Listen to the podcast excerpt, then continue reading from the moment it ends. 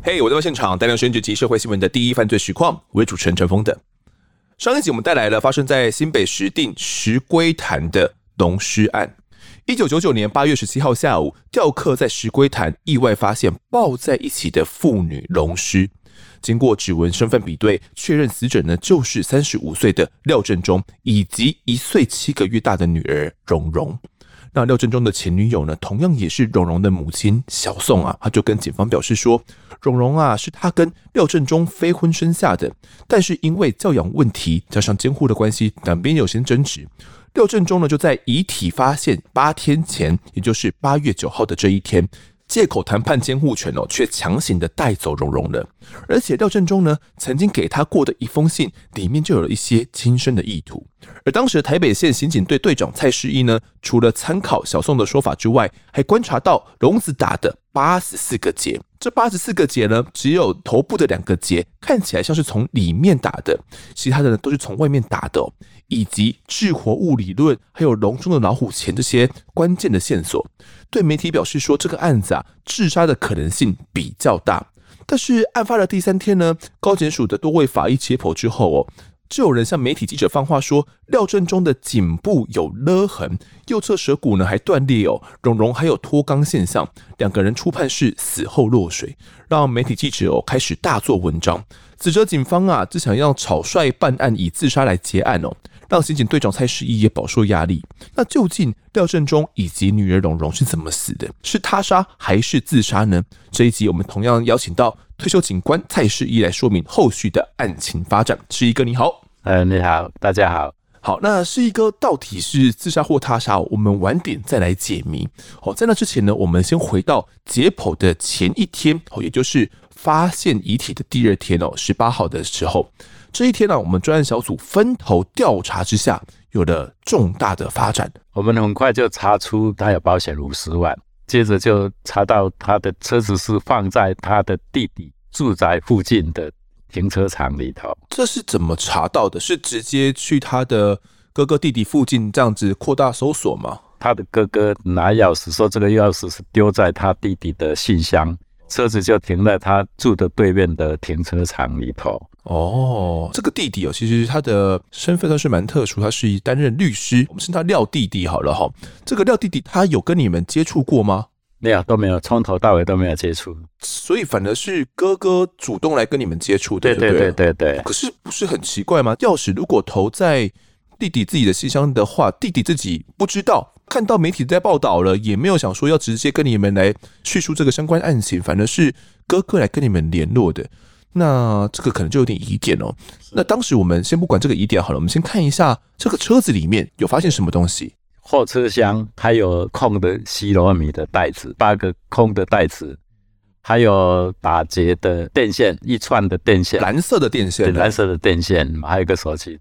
当时这只手机呢，还是保持在开机的状态哦。那这些在里面采集到的迹证。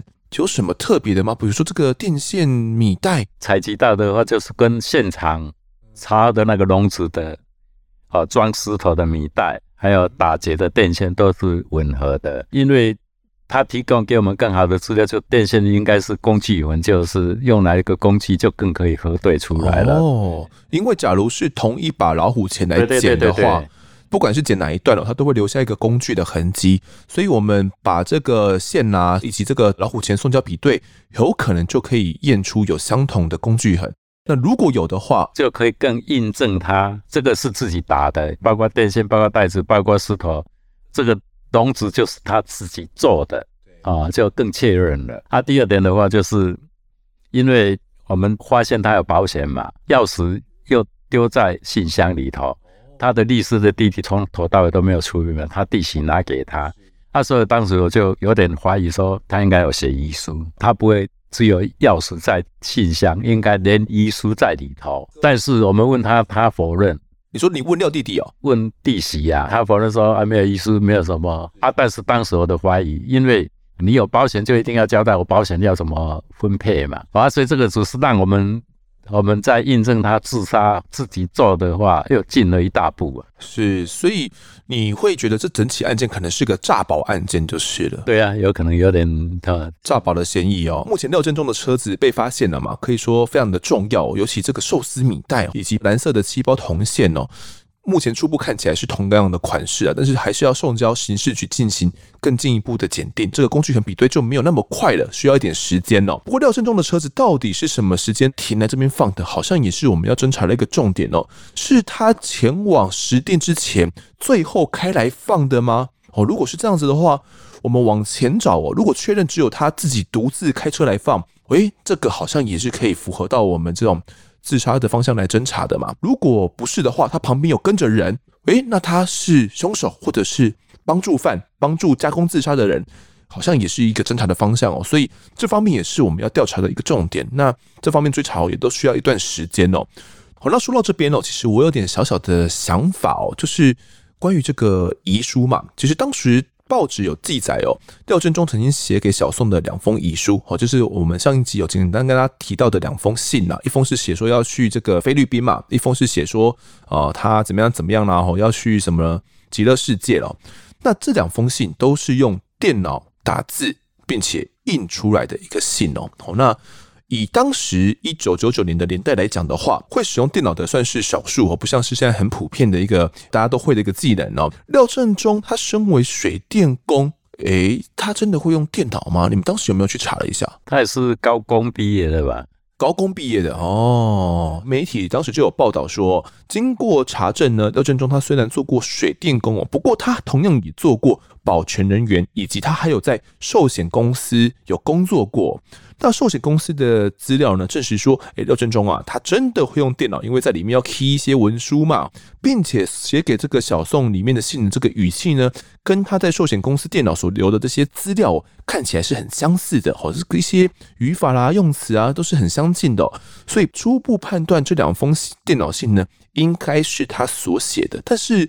是电脑印出来的，所以如果真的有心人是要效仿的话，你要去学习他的这些说话的方式啦，好用字的方式是很容易可以模仿的。相较于笔迹，哦，笔迹是很难去模仿的，尤其有专业的笔迹鉴定，什么地方哪个字有勾啦，哪个地方没有勾，然后你的字怎么写，这些透过专业的笔迹鉴定都能够去判断是不是同一个人所写的哦。但是这个电脑印出来的信就会让人觉得，诶。是不是真的是廖振中所写的，还是是所谓凶手捏造出来的，然后寄给小宋的？当时警方有这样的一个考量，所以到底是不是廖振中所写的呢？这方面还是需要等到可能我们找到他的住处，或者是他使用过的电脑。查到他的这些档案资料之后，或者是我们能够查到他的这个印表机，才能够进行进一步的确定哦。那目前也是难以去查证的。第二天的侦办哦，差不多就有了这些进度哦。那隔天十九号法医解剖之后，就有了我们上一集所讲的这个是一个被呃媒体攻击嘛，有这样的一些行为哦。那到底这个解剖有什么样的内容呢？其实后续就有了详细的解剖状况就出来了，媒体呢也有详加的报道。法医当时解剖之后，就发现呢，廖振中的颈部不能说是勒痕，像是钩锁一样的痕迹。除此之外呢，舌骨还有断裂哦，以及有脱粪的现象。腹部有一个皮下组织出血的痕迹哦。那这个从这个痕迹来看哦，不排除是跌下去的时候可能撞伤所导致的。不过啊，这个疑似勒痕的痕迹哦，就相当的诡异，因为它的颜色比较黑哦。当时呢，法医就把廖振中两边颈部的皮肤，我都把它取下来，要送胶做压痕反应。之所以要送胶做压痕反应呢，就是因为这个舌骨断裂的关系嘛。老听众都知道哦，因为我们讲过很多案件，只要是勒死、掐死的舌骨都会有断裂的情形。所以如果说廖振中真的是轻生的话，诶，怎么会舌骨断裂呢？这就很可疑哦。搭配上这个颈部疑似勒痕的痕迹，所以法医呢就慎重的要去定送压痕的反应鉴定，确认是不是有皮下出血的状况哦。因为如果去勒的话，有这样皮下出血，压痕反应就会呈现阳性，就可以确定廖振中到底是不是被勒死的。那至于这个女童的部分呢，虽然没有什么外伤哦，但是她有呃脱肛的现象嘛，以及右侧的颧骨颞骨分离哦，那不排除是被遮住口鼻后死亡哦。这个上一集我们有跟大家简单谈到。不过呢，当时就有媒体报道哦，当时法医在切开两具遗体的鼻腔之后，观察他们的蝶窦内部没有发现水泡，也没有细藻反应。到底什么是细藻反应呢？这边跟大家来科普一下哦。其实，在判断这种水中命案的时候，有一个细藻解析呢，相当的重要。水中的微小细藻，可以说是命案的沉默证人。因为在自然水域当中呢，河流啊、湖泊啊、海洋哦，都几乎会有细藻，而细藻的这种细质硬壳细胞壁哦，它非常非常的坚硬，形状像是一种密合的肥皂盒一样哦，哪怕遇到强酸呐、也不会腐烂以及消失。所以只要啊是细藻跟着水流曾经出现过的地方哦，比如说鼻子啊，或者是哪边哦，就可以检验出细藻的硬壳。那这个技术呢，被广泛使用在考古或者是石油探勘，因为他们都会使用细藻解析油来确定开挖的地点是不是以前的古代湖泊啊，或者是海洋。而运用在法医学里面的话呢，如果生前落水哦，被害人因为挣扎之际嘛，他会吸进去水，所以就会把这个有水的细藻呢吸进去肺部里面哦。那只要时间够久，细藻就会随着水呢进入到我们肺里面的肺泡，进而呢扩散到全身的血液。骨髓、肾脏这些封闭的器官，但是如果是在死后才落水，可能是被气湿的话，那因为没有呼吸了嘛，细藻就不会进入这些封闭的器官当中了，最多就只会在我们的口腔啊，或者是喉咙有解析到细藻反应，因为死后才进去水里面嘛，嘴巴可能还是会张开哦，就咕噜咕噜水都灌进去了，所以在喉咙啊、口腔还是会验得到，但是在体内的器官里面就不会验到细藻了。那关于这个细藻反应呢，我们就科普到这边。媒体当时就报道哦，两具遗体的鼻腔里面没有细藻反应，这几乎就说明了这两具遗体都是死后才落水。那法医对于这个自杀啊，或者是他杀的结果，其实当时呢仍然是不敢妄下结论的哦，还说由于当时呢死亡多日，两个人的肺部以及他的支气管哦都已经腐烂了，所以就只能够去采集他的肺呀，还有这个胃的切片哦，然后呃送交到法医中心进行细藻以及毒药物的化学反应检验。才能够确定他生前到底有没有服用毒药物，或者到底是生前或者是死后落水。那这部分呢，还需要一点时间哦，所以短时间内也不能够知道到底是或不是。那专案小组呢，同一天也指派了一些人员呢，回到陈尸处去进行一些现场重建呐。假设真的是他杀的话，去现场有可能会有一些装笼的作业痕迹，像当时是一个你推测有可能是在大石头那边装笼的嘛，所以我们回到现场那边看看。有没有留下一些痕迹呢？是看到看不到痕迹啊。你们想说可能会这种笼子或者是铁丝网，或者那边有一些摩擦嘛？没有用到的东西啦，还有摩擦啦，都会吧。啊，你如果是有做什么事情的话，都会留下一点。痕迹嘛，嗯，他们的重要的目的就是找他工作地点，是有可能在哪边，到底哪边装笼的，这个地点蛮重要的。好，那我们前面有提到，其实当时我们对于这个小宋啊，觉得他应该讲的都是真的，所以认为他应该是排除嫌疑的。那既然是这样子的话，廖振中啊跟女儿蓉蓉被计程车载走，总该有一个去处嘛？到底是去了哪里？有没有所谓的住处、租屋处？这个地方是我们一直找不到的。后来我这个东西是有进展的嘛？是一个是，那是第五天了吧？晚上就开始找到他的住处。晚上十一点的时候，我看媒体报道是说有接到房东的电话，是房东主动跟你们通报的吗？对，因为他迟迟没有回家嘛，对不对？没有看到电视媒体出来了啊啊！这个人住在我这边，他才发觉，他主动跟我们联系。是这个消息可以说非常非常的重要，因为。在里面可能我们可以找到非常多我们想要找到的东西，可能很多线索都会吻合到你的想法，或者是会排除你原本的想法，会颠倒转向是他杀命案也不一定。好，所以这个现场非常的关键。当时接到这个消息的时候，你们好像很慎重哦，是怕被媒体记者也发现吗？当然啦，一定很慎重。他住的地点应该也会有留有很多基证嘛，小孩子带走那么多天，一定有基证。刚好就呃接到通知去了，就果然真的是。非常有收获哦！他是租在这个泸州啊中山二路的一个出租公寓哦。那这边是顶楼加盖，顶楼加盖呢又隔成三间套房来出租哦。案发就是在八月嘛，他在八月初的时候仍然住在这边哦。但是到底是不是他最后落脚的地点？哦，也就是他有没有再去其他地方，目前暂时不知道。当时有检察官就带着你们嘛，专案人员哦，就要到里面避开了记者之后，迅速抵达现场，要进行采证，怕被人家跟哦，跟了的话，可能隔天就要见报了。那里面你觉得像好像像宝库一样，里面到底是有看到什么的内容？宝库啊，最大的时候一进去就马上很明显，他有遗书写过的东西哈，撕掉放在垃圾桶，你把它拼凑起来就是。他还有一些电脑里头还有存有东西嘛，电脑档一打开的话，就整个都真相大白了嘛。包括说他在研讨怎么自杀，他自己有写嘛，写到说啊，如果是跳楼自杀，脑袋开花，死状很很凄惨，很难看。哦啊，你如果是像吃药被送医就插管，全身是管，也是很痛苦，吊死，哦也是很难看。怎么他的自杀都是有经过一折一折去做那个。最后的结论就是进河里面不被发现，这个意思都有。他包括写给他弟媳妇的信件，告诉他弟媳妇说：“我会失踪，跟你有失踪，半年以后你就可以得到一笔小的。你如果拿到这笔钱啊，你哪些钱要怎么用分配，啊，剩下的就是你的。”哦，这个是在电脑档案里面吗？还是他有印出来的？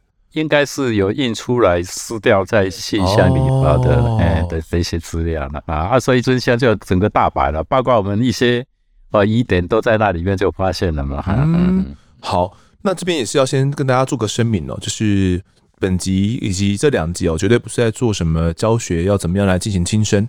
如果大家有任何上的困扰的话，我一定要去拨打一九二五哦，自杀防治专线。接下来会探讨到一些。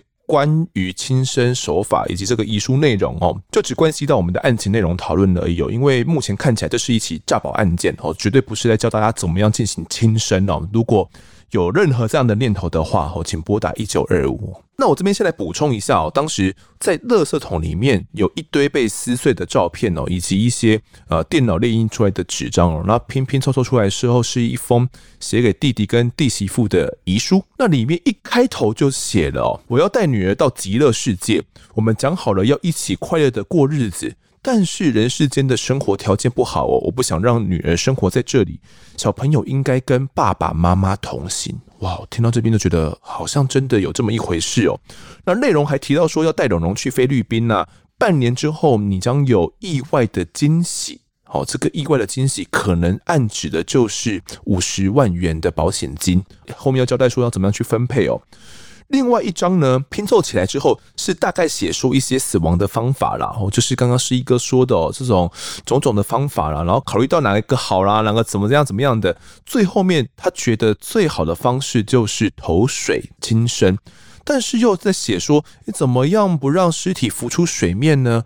他就写到说，除非哦是一个很多。鱼的地方，因为有很重的东西压住的话，就不会浮出水面，然后就可以让鱼呢把身上的肉给吃光，剩下骨头。所以他经过一番的研究之后，觉得，诶，在水库这个地方投水最好，因为又深不会浮出来哦，又有大鱼可以把肉吃光光，所以这个风景宜人宜仙哦。但是要浮不出来，后面就写了几个问号。啊，还有提到说他去寻找这些亲生的地点哦，曾经有到。最近的翡翠水库，翡翠水库就在这个新店里面呐、他也亲自到那边去看过，但是发现那边的警卫很森严哦，怕还没有投水就先被逮捕了。除此之外呢，也到过日月潭啊、明德水库啦、石门水库以及清潭这些地方勘察如何下水。他觉得说要死的没人发现，好像是很难的，而且也要很有勇气哦。这个信的后面又写说，我们到快乐的天堂去了，是一对快乐的父女。啊，那这个信到底是真是假？当时是一个，你看后你怎么样去判读呢？他信的内容就跟我们判读的保险吻合了嘛。啊，这个信就写给他弟媳，弟媳里边又有车钥匙，这整个都贯穿起来了。但是这个他当时没有拿给我们啊。对的啊，但是。他保护嘛，就是看你怎么侦查就对了啦。对啊，嘿嘿嘿。我们讲的比较保守一点，因为他又没有参与，他整个都没有参与啊。这封信到底有没有寄给他弟弟弟媳？这个不确定啊，不确定。对但是我们有这样的猜想。那很重要的一份资料也在电脑里面哦，以及列表机啊，是不是同一个列表机印出来的？哇，这个一查就能够知道了哦。所以这方面的鉴识也在同步进行哦。磁碟片里面其实也有记载了一些廖振中生前的一些模拟方式哦，亲身的模拟方式，以及他去提高保险金的额度、更改受益人的资料。对于亲人的抱歉，还有对小宋的不满，还有这些怨怼，通通都在他的电脑里面，我们都看到了这些档案哦。其中关于这个更改受益人的资料，就是更改成他的弟弟是吗？弟媳哦，对的，弟媳啦。好了，当时鉴识人员呢就这样滴水不漏，在这些撕碎的照片啊、纸张当中，除了比对列表机的痕迹之外，还有一个更容易能够比对的。就是纸张上面可能会遗留的指纹哈，这个你们当时有指示鉴识人员他们要采证吗？有采证啊，当然采证之后也是要送交比对，还是需要点时间。但最后面总共拼出来呢，有五封被撕毁的亲生计划书以及遗书哦，会诊之后就送交到刑事局去进行比对了哦，还需要一点时间。那房间之内呢，还有发现了一些这种婴儿成长奶粉啊。奶嘴啦，哦，吸鼻器哦，以及这些龙龙曾经在这边生活过的一些痕迹哦。其实这个房间应该不大吧？不大，不大，只是一间小套房这样子而已。除了这些东西之外，还有发现到一个非常重要的关键呢，就是一张被撕碎的魏姓计程车司机名片。当时专案小组在怀疑说，诶，会不会就是这个问讲哦，魏姓问讲，在他。到案发现场，或者是在他到什么地方去，他可能跟整个案子是有关联的哦。所以我们要积极的找这个问讲到案嘛。有了名片之后，相信不会太难哦。那当时哦，其实我们进到里面进行搜证的时候，哦，好像我们也很担心呐，就是怕因为找到这边太多证据了，太多一些线索了，我们还全程的录影，一部分也是担心说会不会是警方捏造这些遗书的可能性，会担心。外界这样子去怀疑吗？这个倒不至于啊。全程录影只是为了去确保我们的搜证过程。对对对对，一般我们到哪里说搜索、搜证啦，都是一定有全程录影啊，这个是我们必要的程序啦。好了，另外一方面呢，潮谋杀侦办的人员哦，他们仍然是也不停歇的哦，继续追查说有没有一些目击的人啊，或者是网子到底是在哪边买的，怎么取得的哦，这些一样是要去追查的一个重点哦，以及作案的交通工具是哪边，石龟团是不是第一现场等等的。不过啊，这个宝库里面的线索我们也是同步追踪。那我就一直对于那个问讲啊很在意。廖振中带走龙龙的时候，他也是坐计程车嘛。还有在房间里面发现这个被撕碎的计程车名片，诶，说不定计程车问讲真的知道些什么，或者是他有参与了些什么，也不一定哦。那当时呢，报纸就有记载，在二十四号案发第八天的时候，专案小组费尽了九牛二虎之力。终于寻获在廖振中住处被撕毁的名片，这个主人哦，也就是魏姓计程车问讲。那魏姓问讲是说呢，廖振中哦有一次有坐过他的计程车啦，那他都有留了一张名片哦，在八月八号这一天呢，廖振中曾经想要去叫他的车，不过问讲就说呢，因为隔天九号没有空，没办法载客，所以廖振中就没有持续叫他的车了，他就只是提供了这样的线索而已哦。那除了这个魏姓问讲之外，其实还有另外一个问讲哦，就是曾经载走龙龙以及廖振中的这个计程车司机，这个人我们后来也找到了，他叫做涂姓问讲。涂姓问讲啊，他就说啊，一样是在九号当天哦的下午一点多，他在泸州的那边载了廖振中他们三个人到士林夜市的麦当劳前面。当时呢，就是由小宋啊先下车，啊先下车之后，廖振中就把车门关起来了，并叫他马上开车往芝山岩的方向。到芝山岩之后呢，就下车了。当时问讲还问了一句：“哎、欸，啊，你太太要怎么办？”廖振中还说：“等等，他会自己赶过来啦。”我就这样子就离去了。所以下车之后就不知道去向了。所以到底廖振中从芝山岩下车之后是去了哪边？还有没有回到他的租屋处？那车子是怎么样开过去的？到目前为止仍然是一个未知数哦。不过有了这个说法之后，算是可以去佐证小宋他的这个说法了。当天确实是有一个这样的过程的，不过还是不知道廖振中到底是怎么样去实定的。为什么他不开自己的车，而是把车停在弟弟家对面的停车场呢？是一个当时你们有一些怎样的想法吗？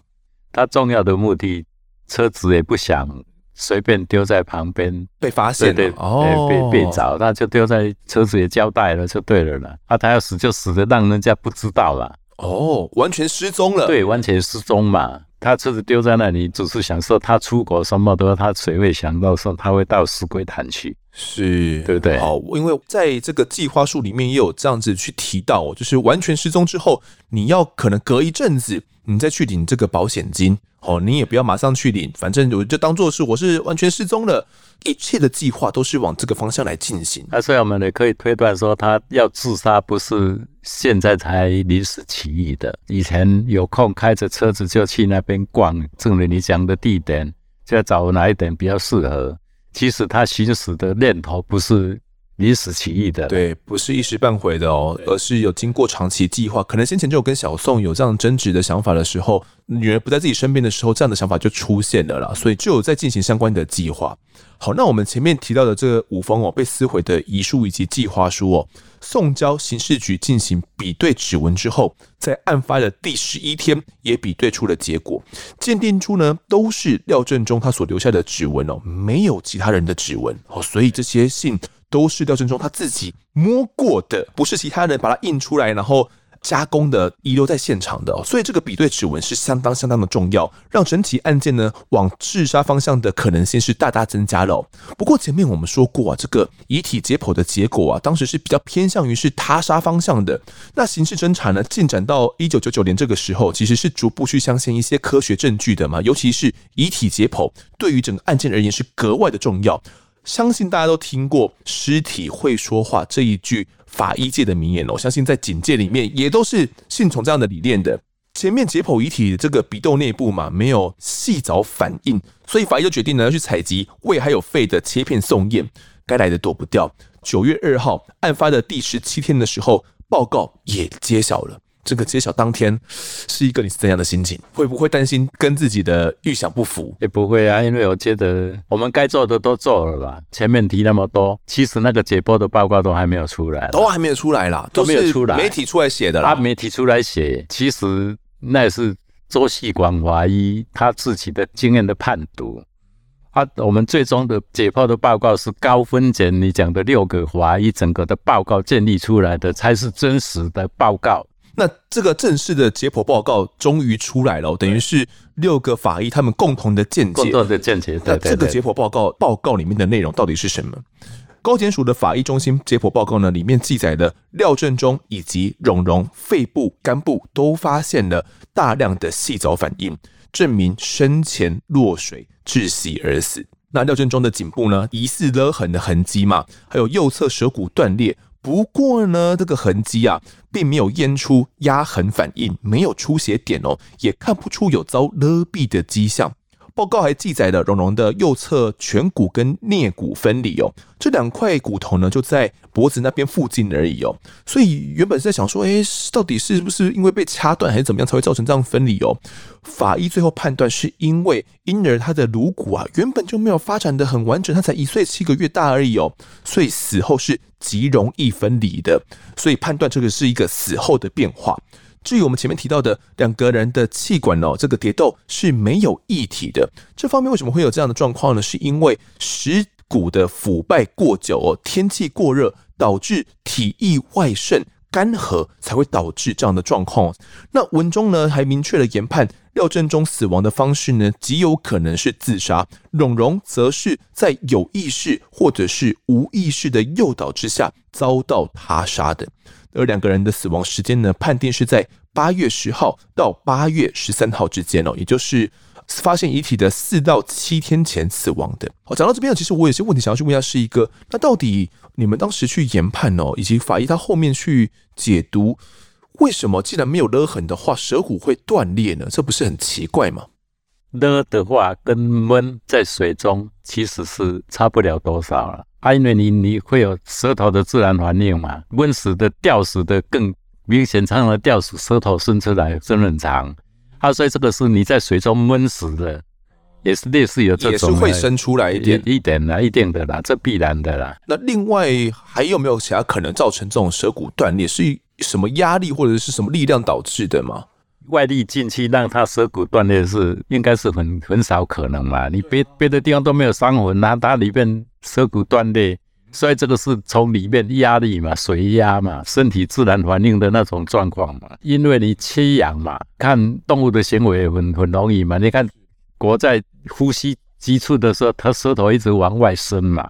啊，这个缺氧的状况，你身体自然的反应反射动作了。哎，来，应该是这样子。是那。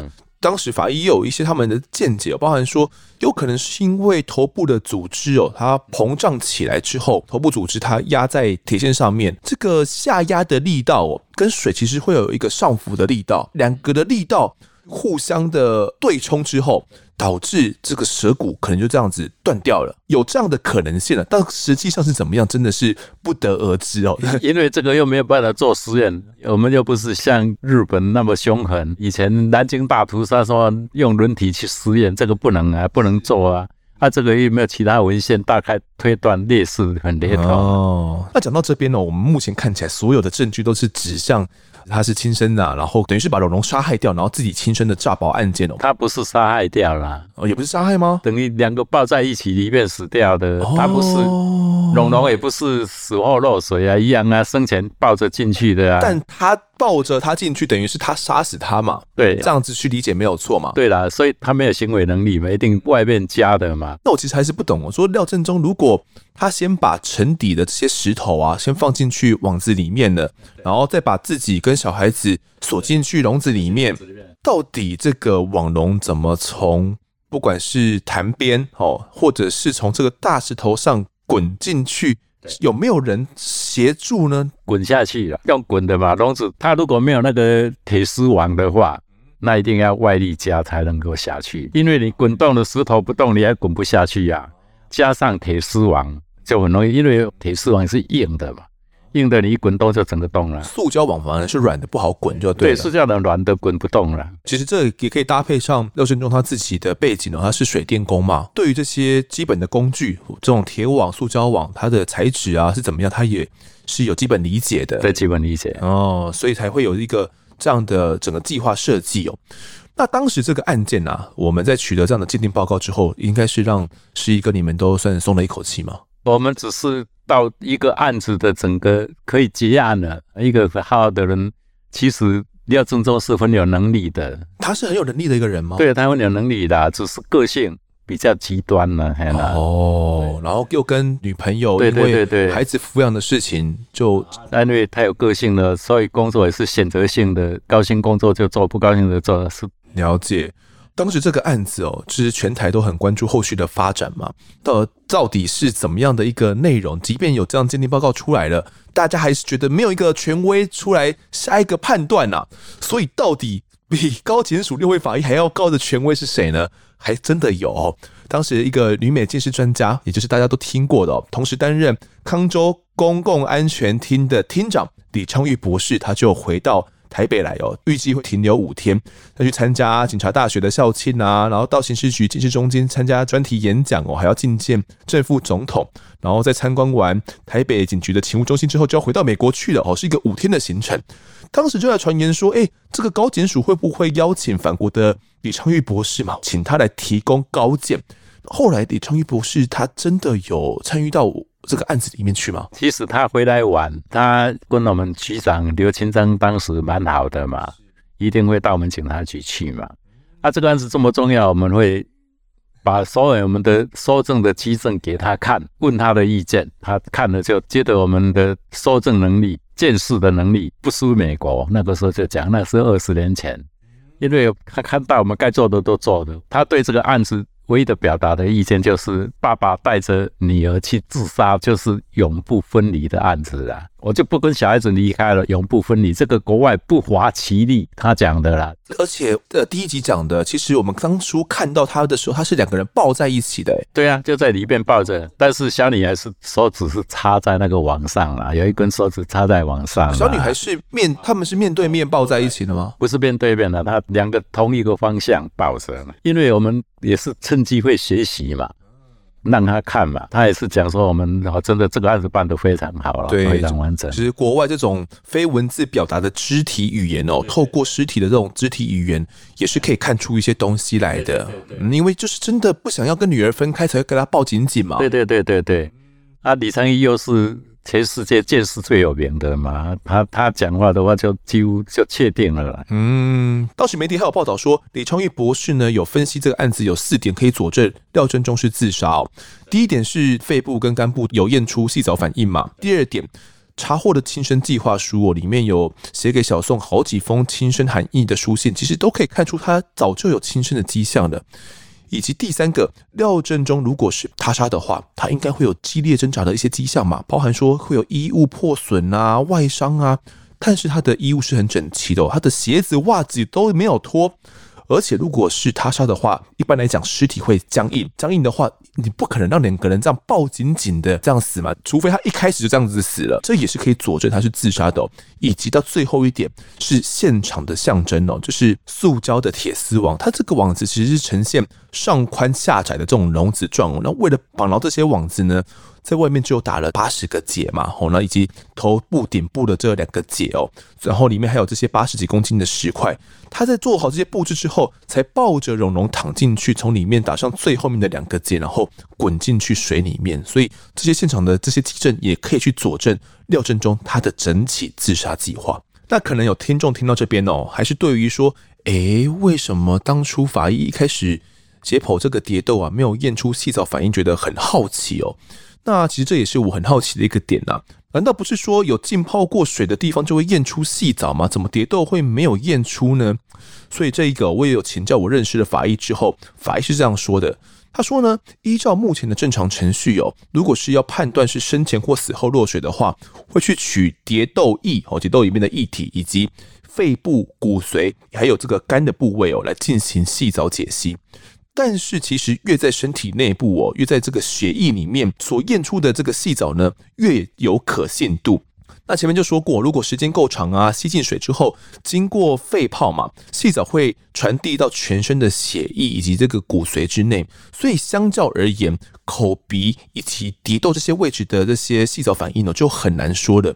加上说，如果有动物啃食的话，或者是这种长期曝晒之下。更可能会导致在实验室里面验不到细藻反应，而且这个细藻啊，原本检出的几率就不是很高了，所以法医就强调说，单以细藻来进行判断的话，其实是一件相当危险的行为哦，很容易就会有误判的情况发生，不能够去当做百分之一百的参考基准。而且现在依照标准程序，还要跟当下的环境水质啊进行一些比较哦。你在案发地呀采的这些水质验出的细藻，如果跟死者体内的细藻不同的话，那就代表案发地可能并不是第一现场，可能是被人家弃置在那边的。这是因为呢，细藻也是有分很多不同种类的，而这些隐形的微物基证技术啊，其实发展蛮短暂的。直到两千年的时候呢，瑞士学者才有提出完整的细藻检验方法以及流程哦。而新店的龙尸案是发生在一九九九年，所以相关的思想啊啊以及技术上可能也不是很成熟哦，所以导致说，哎，有人靠着这种鼻窦液干涸啊，然后没有细藻反应啊，就论断是死后落水哦。那希望以上的解释呢，有满足到跟我一样的好奇宝宝听众们。那其实后面的一些相关的检验呢，也陆续出炉了，也都是支持亲生结果的，包含到。打劫用的蓝色电线呐、跟车子取得的蓝色电线哦，完全是属于同一个电线，而且呢，也是现场的老虎钳所剪断的哦。这个工具痕经过鉴定是没有错，是吻合的。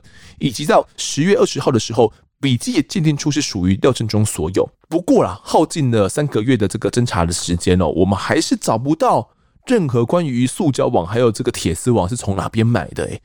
这方面好像算是蛮可惜的一点呢。也还好啦，对对，也还好哦，也还好啦，算是一个辅佐资料。对，这个是辅佐资料啦，因为主要的方向都已经抓到了嘛，已经非常完整了。毕竟我们的都接触很多，我们鉴识人也是经验也没有那么丰富，也是经过一个一个点他，他对他的们的功力哈，真的提升十年二十年都不止啊。包括刚刚那个细藻反应，也是这几年发展到现在。你现在有新的东西出来，你还有新的见识的机器仪器才有办法。你还没有的话，你还是没有办法哦。现在警察还是一样啊，一大案子都是这么努力在做嘛，对大家的压力都一定很大。我希望大家都鼓励啦。啊，这个案子的话，呃，我为什么愿意再出来讲？因为我就告诉大家，警察的见识能力现在已经啊日新月异了，而且现在新的仪器出来。现在有很多东西叫财政，用机器人也可以财政啊，对不对？啊，以前呢都是要你一步一脚印去做，他、啊、做出来要送验要怎么样，都是一步一步的，哎，啊，但是我们建市就现在就发展，各个县市都有建市组嘛，建市的单位、建市中心嘛。啊，所以都是很专业的，哎，大家不用担心了，因为警察绝对不会说啊，就不要办了，不可能。在二十年前哦，在一九九九年，哦，不止二十二十几年前就有这样的技术了。那在经过二十年后，刚刚听过呃，我们现在的法医的这个法医朋友他们的说法，就知道啊，其实现在是非常非常严谨的一些系统了。那是一个，其实我在想说，你们这个案件有想过加工自杀的可能性吗？这个我们也有探讨过了，嗯，但是好像找不到一些相关的基证哦。没有，因为因为他不想让人家知道了哦，而且你要加工帮你自杀，代价完全不符合了。保险才五十万，五十万还要花一些钱出去的，还要给家人，对对对对，还要安排，他要安排。啊，你说哪个人愿意跟他加工自杀？而且那个现场我们看过很多次了，也还是没有这样的一些相关知识的基证哦。即使你再要做奸犯科，再怎么努力，不让警察知道。但是总是会留下破绽的。他一定觉得自己很聪明嘛？他已经够聪明了，设计到很完整了。你看车子安排了，什么都安排好了。你看，在我们来侦查的话，你这个翻走过必留痕迹嘛？啊，你只每个行为我们都可以判断，只要你细心去查，都都是宝库啦，都是宝库。好，那就在两千年十一月二号哦，经历过一年多的调查之后。台北地检署的检察官戴文亮，现在已经在台中地检担任检察长的这位检察官哦，他侦结此案，我认为呢，廖振中就是因为蓉蓉的教养问题啊，然后跟同居女友小宋发生争执哦，那趁着小宋下车的时候把蓉蓉带走了，之后呢就带往了这个石龟潭这边哦，以电线将塑胶网还有铁丝呢捆绑自己以及蓉蓉两个人哦，滚进去溪中窒息死亡。企图让家人呢来领取保险金哦，涉嫌杀人，但是廖振中已经死亡了，所以给予不起诉处分。那整起石定的溶尸案到这边算是告一段落了。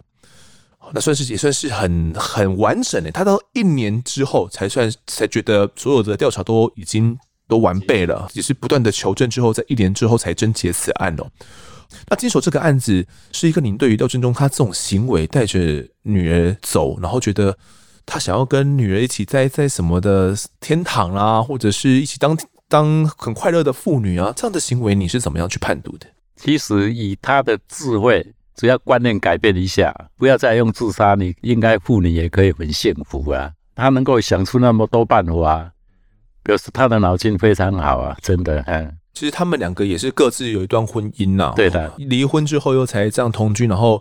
生下了蓉蓉嘛？对对对，我想可能是因为，应该是真的很爱很爱小孩，又因为这个监护的关系哦，监护权的这种关系，要怎么探望一个礼拜探望几次什么的，真的是被逼得很急啦，哦，然后才会有一些这样想不开的念头。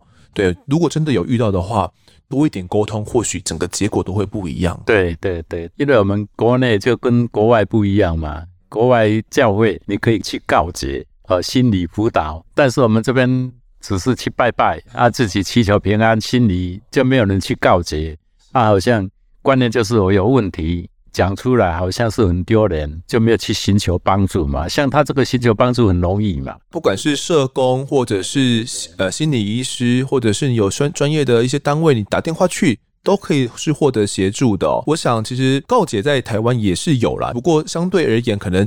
信基督教的人比较少一点，道佛教在台湾比较多嘛，所以可能对于传统那个年代的人，觉得没有这样的单位，没有人可以听他诉苦，他也不知道该怎么办，就想到了最极端的方式来解决问题哦。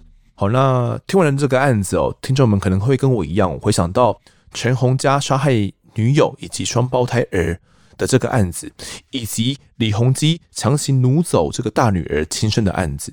其实这些悲剧呢，都有一些。相同之处了。节目最后，我还是要再分享一次关于这个卡里纪伯伦他所写的一个散文。这个散文的名称叫做《孩子》哦，给各位听众。可能你是父母，又或者是未来有可能会变成父母的这些听众们哦。哦，这段散文的内容是这样子的：你的孩子不是你的，他们是生命的子女，是自身的渴望。他们经你而生，但非出自于你。他们虽然和你在一起，却不属于你。你可以给他们爱，但别把你的思想也给他们，因为他们有自己的思想。你的房子可以供他们安身，但无法让他们的灵魂安住，因为他们的灵魂住在明日之屋，那里你去不了，哪怕是在梦中。你可以勉强自己变得像他们，但不要想让他们变得像你，因为生命不会倒退，也不会驻足于昨日。那么这集的我在案发现场，我们就谈到这边，也感谢十一哥的分享，谢谢你。好，谢谢大家。嗯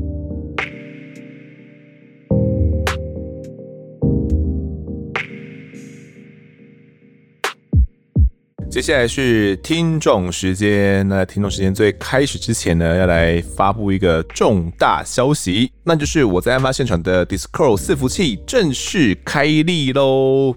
啊，大家可能不知道什么是 Discord，如果有在玩游戏的，可能会比较知道这一个社群平台。Discord 是一个专门为社群设计的免费即时通话还有这聊天的一个平台啦。那针对的是游戏玩家啦、教育的人啊，或者是朋友之间啊。商业人士也可以透过这个平台呢来进行及时的对话。除了对话之外，我觉得更主要的是这个聊天功能哦。玩游戏的时候呢，就可以有超多人即时聊天互动了。我真的觉得这功能对像我这种游戏玩家哦超级重要的。那很多一些实况主啊，他们也会有属于自己的 Discord 群哦。那么我在案发现场呢，也终于开立了属于自己的 Discord 群。那如果大家呢，不管是用手机啦，或者是用电脑哦，或者是你是用网页，基本上都是可以去登录 Discord 哦。你需要先去注册一个你自己的账号，并且呢，按下本集资讯栏会有一个连结哦，那就可以直接加入到我们的案发现场 Discord 群组。那这一个 Discord 群组呢，是每一个人都可以加进来的哦。你可以在这边跟其他人呢来聊聊案情哦。因为我们发现呢，在这个脸书社团里面哦，大家发文的频率真的是有点低哦，也不太敢发文。然后要讨论案情呢，大家也都有点害羞，所以我们现在就特别开立这个 Discord 群组，让大家可以充分的来聊案情。那我本人呢，也会不定时的出现在各地啦，就是它里面也会分区哦，你是要聊案情的啦，或者是纯聊天的啦，或者是有一些案情补充啦，我也都会。不定时的跟大家，也就是闲聊一下。那我们的 Discord 群也是草创而已啦，目前呢都只有文字聊天功能，之后呢可能会开放一些语音聊天功能，或者是跟大家玩玩游戏也说不定。总之，先加进来就没错了。好，接下来读一下 Apple Podcast 的留言。第一位留言的是 Nanya 一二六，他说：呃，一定要给五星。台中过路人，潜水很久的肠粉哦，被女朋友推坑，已经听完一轮了。丰德的声音好听，语调清晰，案件讲述很清楚。等待新集数的中间呢，听了其他节目我都听不习惯。案发起来，当时侦办员警以及来宾讲述，让整个案件呢能够重回当时办案的情况。这么好的节目，一定要推给身边的好朋友、女朋友上班了都会听案发，听不惯其他节目，已经听完三轮的，目前往第四轮听下去，案件都能背起来了。跟女朋友呢也都会讨论案件内容，让我们更有话题聊。听到虐童、性侵、狼师这些人呐、啊，比杀人犯还要可恶。这些行为呢，让被害人心里面造成伤害，法律却轻判个关个几年又假释出狱，让这些人重回到社会。希望呢能够改善法条，判重一点。过往的死刑犯要走上刑场时呢，心里面都会害怕，会怕才能够遏止犯罪再犯。感谢案发制作这么好的节目，会一直支持下去的。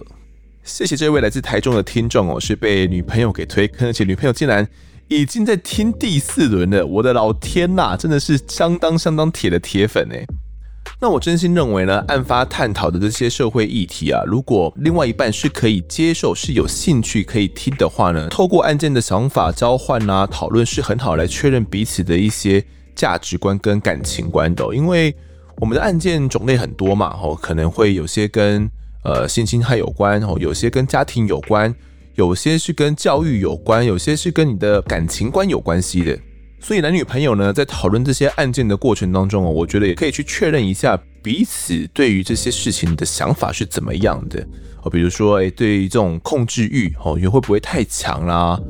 分手之后，另外一半还在哥哥底，到底该怎么办啦？我觉得哦，就是碰到一些刚好的案件，就可以拿来讨论哦，然后可以去增加彼此的这些话题。那这位听众还有提到说呢，像是虐童啊、性侵狼师哦，这些人呢比杀人犯还要更可恶嘛。那感觉我们法律上的刑度是不够的，感觉要再更加的加重哦。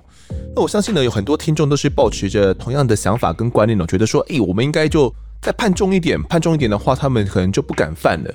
那到底该判到多重才好呢？是要判到唯一死刑，还是说我们必须给这些犯错的人，让他们有一个改错的空间呢？让他们有这种悔改的空间呢？嗯，我觉得这方面就是最值得去探讨的地方哦。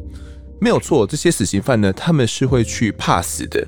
那如果今天我们整个社会所有的，举个例好了啦，今天闯红灯唯一死刑，好，那我们当然不敢闯嘛。但相信我，还是会有人闯的。闯红灯的人一定是会大幅下降，没有错。但这是我们要的社会吗？就是闯一个红灯，我们就要他一条命吗？我觉得这是大家要去思考的地方嘛。就是我们到底想要把这个刑度加到多重，才是一个合理的范围之内？又或者是我们相信我们国家的矫正系统，犯罪的人他们进去矫正之后，他们是对于人生是会重新的去醒悟的，他们知道他们自己犯错了，然后不会再去犯下过往的这些罪过，然后可以让我们的整个社会是可以越来越好的。我们相信这一套吗？还是我们觉得嗯，并没有，就是。反正犯错了就是唯一死刑就对了啦，通通抓去枪毙啦。唯一死刑就真的能够去遏止犯罪了吗？如果真的是这样的话，为什么在台湾早年的时候还是会有那么多的强盗杀人、性侵杀人的案件发生呢？不是也都是明明都是唯一死刑吗？他们为什么还是敢犯？关于罪与罚呢？这其实是一个相当相当难的议题哦。那其实我也觉得这方面。嗯之后啦，我觉得可能等时机成熟一点再来跟大家来探讨，因为我觉得这是一个很困难的议题。到底什么样的是正确的，什么样的是或许没有所谓的绝对正确啊？就是我们要往哪一条路上去走而已。而台湾目前正走在哪一条路上？我觉得这是很值得跟大家来聊一聊的。那也感谢这位台中听众对我们的支持以及鼓励。好，下一个留言的是这个听任 Alan 哦，他是来自南半球的蛋糕师听众，潜水很久了，在工作中呢，除了蛋糕就是听案发啦，很棒的节目哦，集数二刷缓慢进行当中。我在想，这个做蛋糕的时候，感觉真的是蛮有时间来听我们节目的。之前比较常听到的是一些绘图工作者哦，因为可能是一些画师啦、绘师，或者是在做一些。艺术品的时候，那他们呃在手在做嘛，那脑袋呢可能是需要一些东西让他们可以专心的哦。那可能在听案发的时候呢，就是他们可以专心的时候。那我自己有一个朋友呢，其实也是蛋糕师傅。那之前曾经在那种工厂里面啊，就是一天要做好几百个蛋糕，真的是非常的辛苦。那在工作的时候呢，手要很巧嘛，然后又要保持专心。真的不是一件容易的事情哦，所以可能大家就会找自己的方法啦。这一位来自南半球的蛋糕师听众呢，可能就是喜欢听我们案发哦，想要感谢你的支持。不知道在那边呢有没有华语的一些朋友，有空的话也可以帮我们多推坑哦。下一位留言的是这个黄，他后面很多嗯哦，黄，好，标题写小心的。我听这个 podcast 五个多月了哦，丰德的口条清晰，让人很了解事情的案发经过，都忍不住一集接着一集听下去。我很喜欢听讲解案件的 podcast，其中最喜欢的呢就是我在案发现场以及阿善师见识实录。虽然有时候的来宾讲话就是有点混杂台语，听不太懂，不过还是会认真听下去，试图了解案件过程。而且当我做完捷运在听丰德讲解案发内容的时候，抬头看的广告，居然是我在案发现场的广告，我觉得超级巧。我刚好也在听，我只是个国中生哦，文笔不太好，还请见谅。希望呢你们可以一直加油下去。感谢这一位来自国中的听众哦。看到国中生呢，还是要先强调一下，有些案件呢我们是有分级的。虽然 Podcast 我们目前是没办法分级，但是呢，如果真的是情节比较特殊的，好像我有印象的，之前有一个关于谈到 SM 的，我就觉得。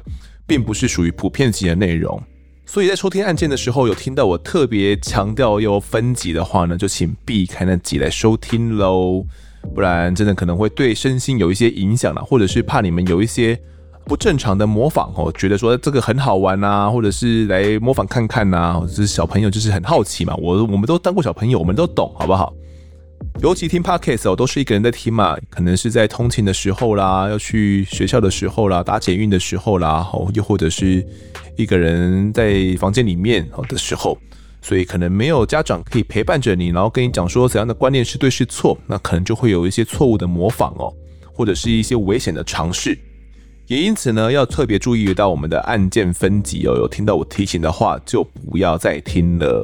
那我读完这个留言之后，发现这位听众真的是相当喜欢真实犯罪哦。除了喜欢我们节目之外，也喜欢阿善师的鉴识实录。